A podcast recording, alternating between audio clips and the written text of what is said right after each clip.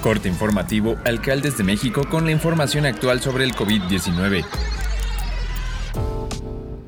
Hoy es lunes 11 de abril.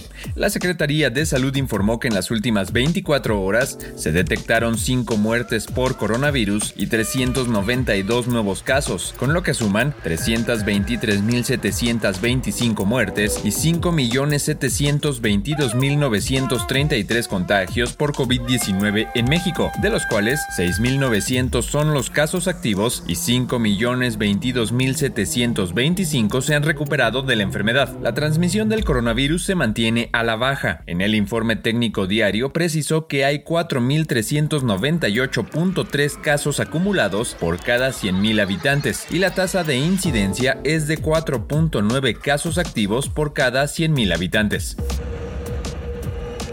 La industria manufacturera en México salió de la crisis, aseguró Engine Capital, pues reportan que tanto sus ventas como volúmenes de producción lograron superar sus niveles previos a la contingencia sanitaria por COVID-19. De acuerdo con un estudio de la firma dedicada al financiamiento de este tipo de compañías, muestra que en febrero las ventas estuvieron 22.4% por encima de las observadas en el mismo mes de 2020, mientras que en el volumen de producción creció 1.4% en el mismo periodo. Por lo anterior, resaltó que al nivel de los grandes sectores de la economía, las manufacturas es el que más rápidamente se recuperó, viéndose beneficiadas y con mejor desempeño, sobre todo por las exportaciones.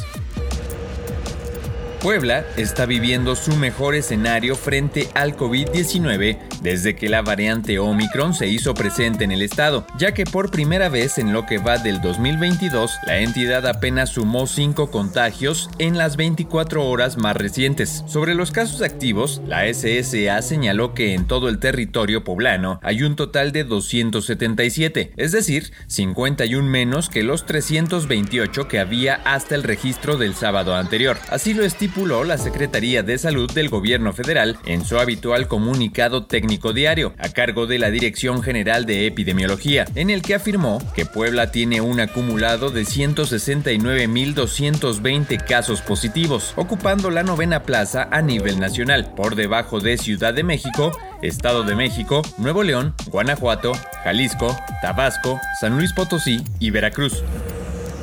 La jefa de gobierno Claudia Sheinbaum informó que durante la próxima semana continuará la vacunación para rezagados de la primera, segunda y tercera dosis contra el COVID-19, a fin de seguir inmunizando a la ciudadanía y así sigan bajando los casos por coronavirus. En una tarjeta informativa se dio a conocer que el próximo martes 12 y miércoles 13 de abril se aplicarán las dos dosis necesarias en las sedes Sala de Armas y Centro de Estudios Navales en Ciencias de la Salud Marina. Las personas rezagadas de las 16 alcaldías de la Ciudad de México podrán acudir a cualquiera de las dos sedes, informó. Debido a que la Agencia Digital de Innovación Pública lleva varios días sin actualizar la información del comportamiento del COVID-19 en la Ciudad de México, el diputado local del PAN Raúl Torres pidió a la jefa de gobierno Claudia Sheinbaum no rezagar la información y exponerla al dominio público para que investigadores y académicos puedan mantener sus parámetros y mediciones adicionales. Recordó que el exceso de mortalidad en la Ciudad de México se posiciona entre los primeros lugares de entre 190 90 países, de acuerdo con la Universidad de Washington. Recordó que la pandemia no ha terminado y es importante que la información sea de dominio público para tomar las mejores decisiones sobre la pandemia en la ciudad. Esto es todo por el momento, seguiremos informando.